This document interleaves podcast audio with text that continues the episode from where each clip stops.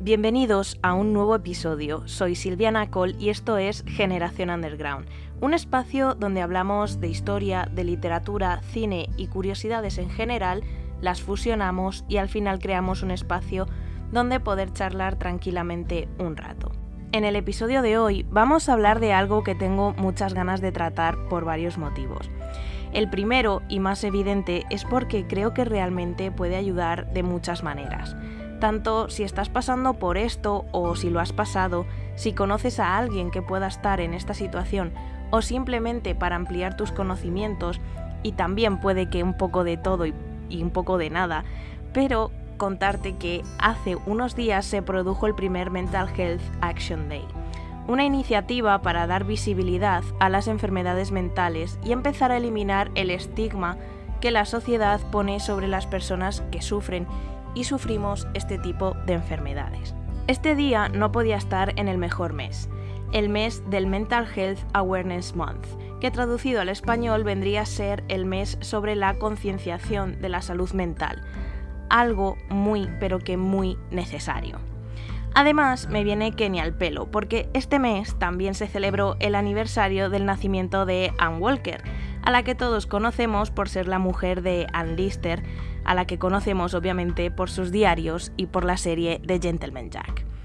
¿Qué tiene que ver una cosa con la otra? Te estarás preguntando. Bien, pues mucho, y muchísimo, te diría. En estos últimos meses se han movido muchos proyectos e iniciativas para aprender a apreciar nuestra salud mental y cuidarnos.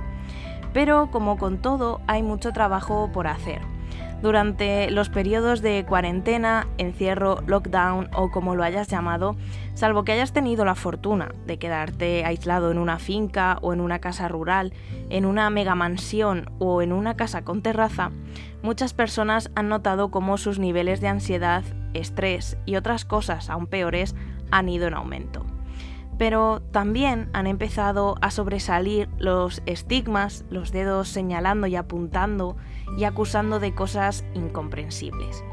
La sensación es como que las personas que sufrimos ansiedad o que sufren depresión, por ejemplo, por nombrar lo más frecuente, están exagerando, ¿no? Son tratados como, o somos tratados como unos apestados y tenemos que estar como escondidos, ¿no? Como cabizbajos, porque parece que es algo que a día de hoy todavía nos tenemos que arrepentir. Y sobre todo sobresalen frases tipo, es que tienes que ser fuerte, no será para tanto, eso es de locos. Todo esto sigue siendo muy frecuente y estamos, señoras y señores, en el año 2021. Dar el paso de decirte y reconocerte a ti mismo o a ti misma que necesitas ayuda, que te pasa algo que está pudiendo contigo, es muy complicado.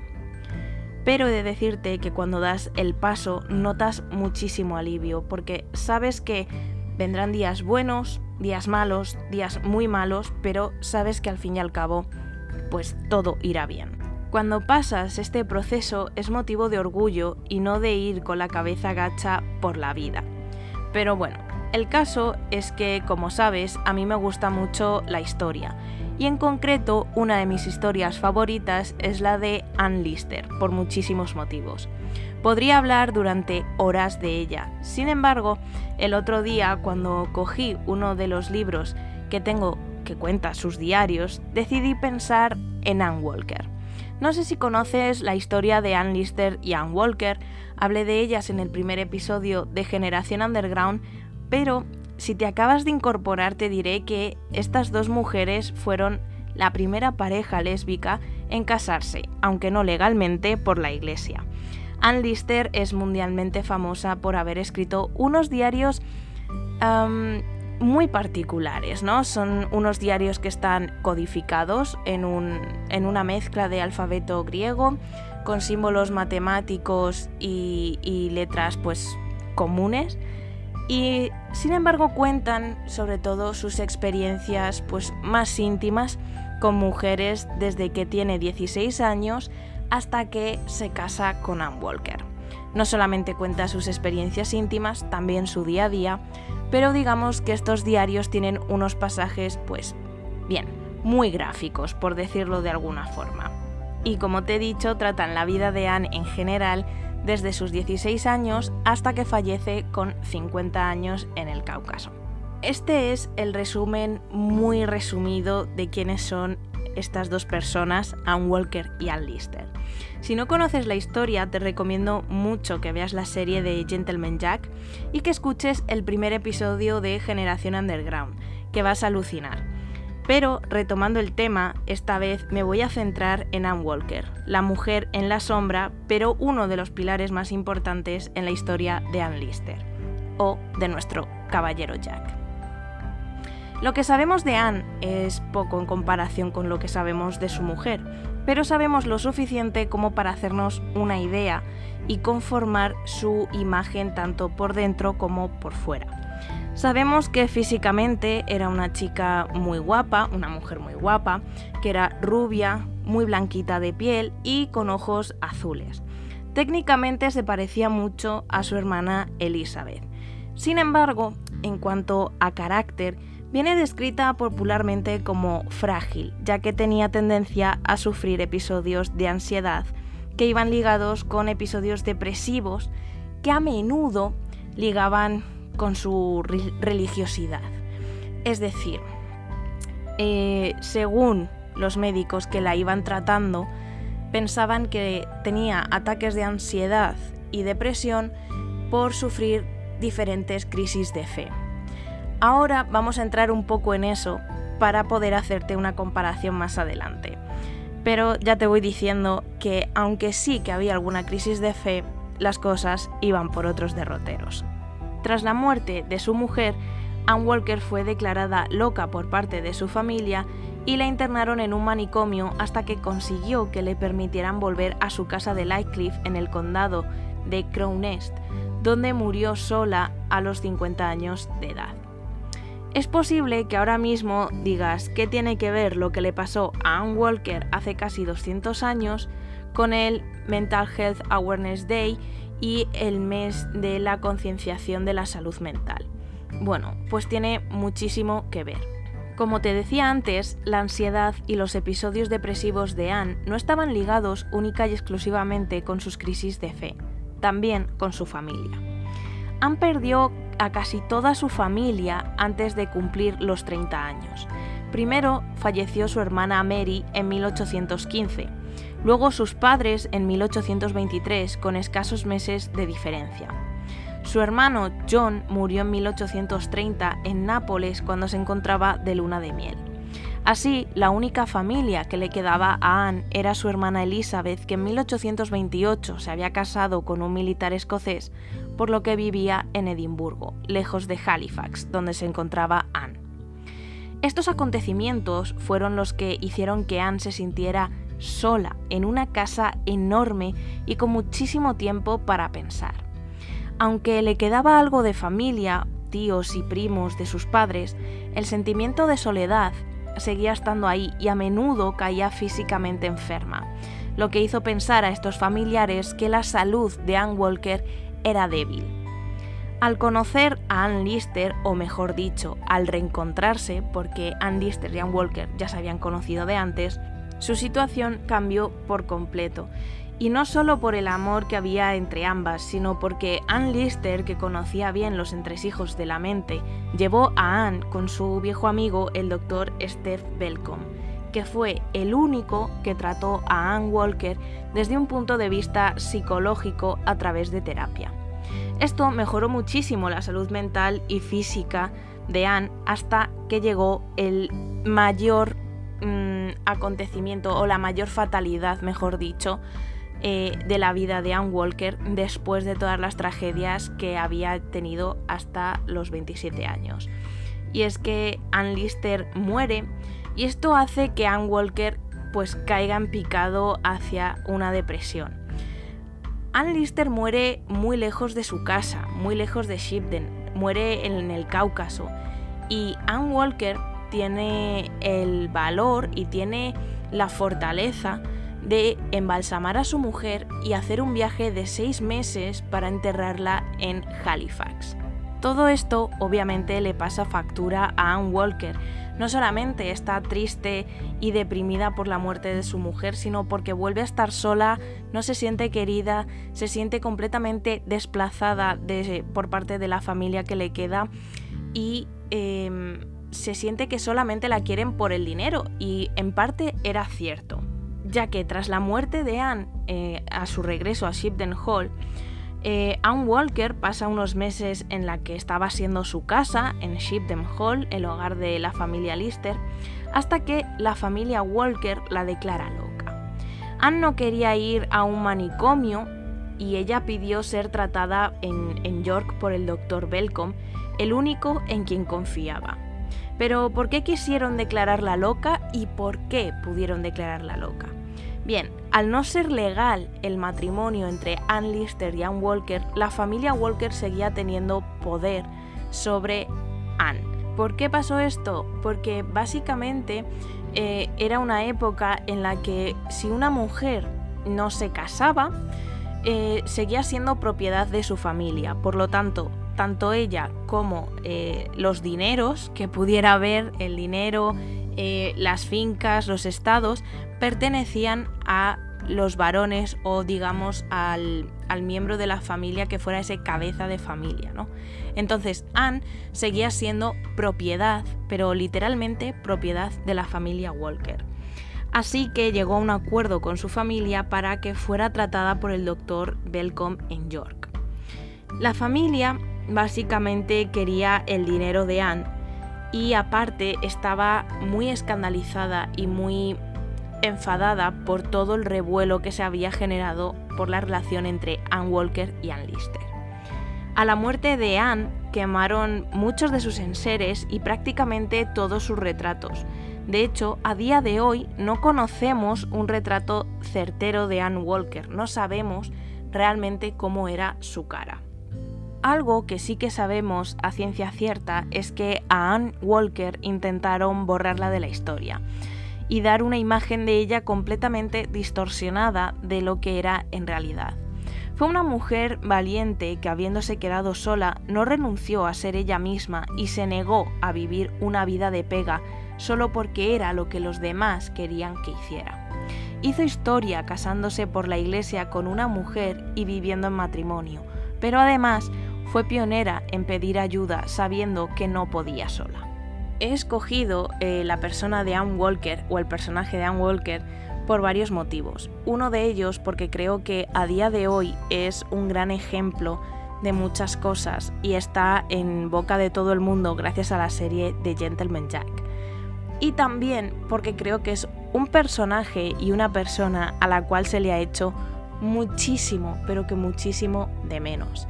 Anne Walker es igual de pionera que Anne Lister lo único que les diferencia es la trayectoria y lo único que les diferencia es que obviamente los diarios, al estar escritos por Ann Lister, cuentan más la vida de Ann Lister que la de las otras mujeres, pero eso no quiere decir que en este caso Ann Walker sea menos que Anne. Realmente son un 50 y 50, porque las dos hicieron historia en el mundo LGTB y en el mundo de los derechos humanos en general.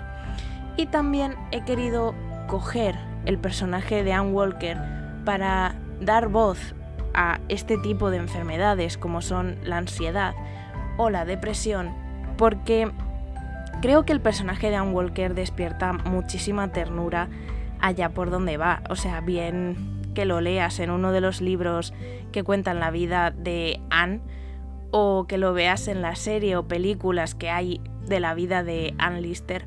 Es un personaje que despierta muchísima ternura y es un personaje con el que realmente mucha gente se puede sentir identificada.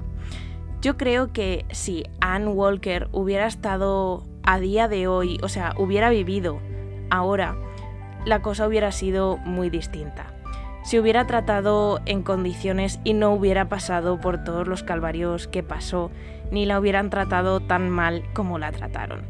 Realmente considero a Anne Walker como la víctima de una familia abusiva y tóxica.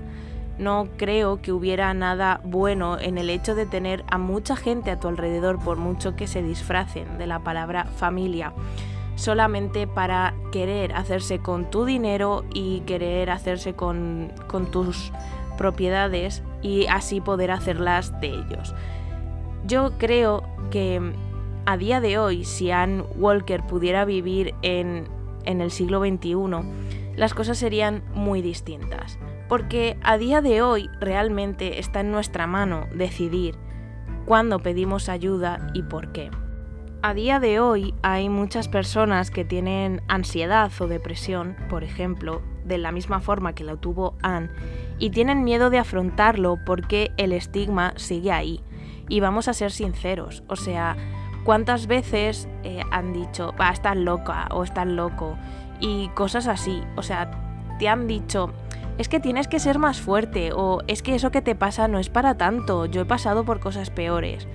Y hay muletillas por ahí que siguen estando que, jolín, hacen mucho daño, ¿no? Nos jactamos de estar en una sociedad súper empática, súper, no sé, que entiende todo y realmente me di cuenta de que cada vez entendemos menos, o sea, es como un entiendo todo y una empatía eh, hueca que se queda solamente en la palabra porque queda muy bonito, ¿no? Como adjetivo, decir, no, es que yo soy fulanito y soy empática. Y te quedas tan ancho o tan ancha y dices, pues bueno, pues muy bien. Pero luego realmente no sabemos qué es la empatía. No sabemos eh, cómo nos tenemos que comunicar porque realmente el hecho de decir, es que tienes que ser un poquito más fuerte, eso puede ser súper dañino, ¿no? Y mm, todo eso lo que hace es que los estigmas estén ahí, porque eso que te acabo de decir es como lo más flojo, ¿no? Que te pueden decir, porque todavía hay gente que te señala con el dedo y te dice, estás loca, y cosas así, cosas que realmente hacen muchísimo daño y que no ayudan, lo único que hacen es empeorar la situación y lo único que hacen es eso, daño, por no pedir ayuda lo que hacemos es sepultar todo esto e ignorarlo. Y al final lo que tenemos es un montón de excusas y de ideas preconcebidas que no sirven para nada. Pero no sirven para nada porque el cuerpo se resiente cuando la mente necesita curar. Por eso muchas veces si has tenido ansiedad o has estado excesivamente nervioso, nerviosa, o has estado con una depresión, habrás notado que tu cuerpo pues también se resiente, ya no porque digas es que estoy muy cansada, no solamente el cansancio, sino el tener náuseas, el que te duela la espalda, cosas por ejemplo que le pasaban a Anne Walker. O sea, no hay tanta diferencia en cómo trataron a Anne Walker hace casi 200 años a cómo la sociedad a día de hoy nos trata o cómo nos tratamos nosotros mismos con respecto a nuestra salud mental. Yo creo que somos un equilibrio entre cuerpo y mente y debemos cuidar de ambas partes para poder disfrutar del todo de una forma sana, sin estigmas. Si lo necesitas, siéntete libre para pedir ayuda. No estás solo ni tampoco estás sola. Siempre va a haber alguien que te va a apoyar. Si no lo encuentras en gente de tu entorno, de verdad que hay muchas personas en las que puedes mm, decir, mira, necesito hablar porque me pasa esto, y te van a escuchar. De hecho, en la descripción de este episodio, como creo que es un asunto que nos puede ayudar a muchos, te voy a dejar el, enlace del Instagram del IEPP, el Instituto Europeo de Psicología Positiva, para que veas un poco cómo trabajan. Tienen unos podcasts súper chulos que de verdad ayudan muchísimo. Y si necesitas ayuda, si ves que estás en una situación en la que necesitas ayuda, por el motivo que sea, pues puedes contactar con ellos y ellos te van a orientar. Así que, como te digo, no estás solo ni estás sola. De vez en cuando todos necesitamos un hombre en el que apoyarnos y todos necesitamos ayuda. Y así terminamos el episodio de hoy. Un episodio un poco particular ya que no solemos hablar mucho de la salud mental, pero la verdad tenía muchas ganas de hacer ambas cosas, tanto de hacer este homenaje a un Walker como de hablar de la salud mental, ya que creo que es algo que nos afecta a todos y que tenemos que desaprender para aprender a cuidarnos mejor y a cuidar nuestra mente. Eh, informarte que durante el mes de junio y julio los episodios saldrán cada dos domingos por motivos de tiempo. Mm, se me acumula un poco la agenda y durante el mes de junio y julio saldrán así, ¿vale? Cada dos domingos. Luego ya volveremos a uno por semana.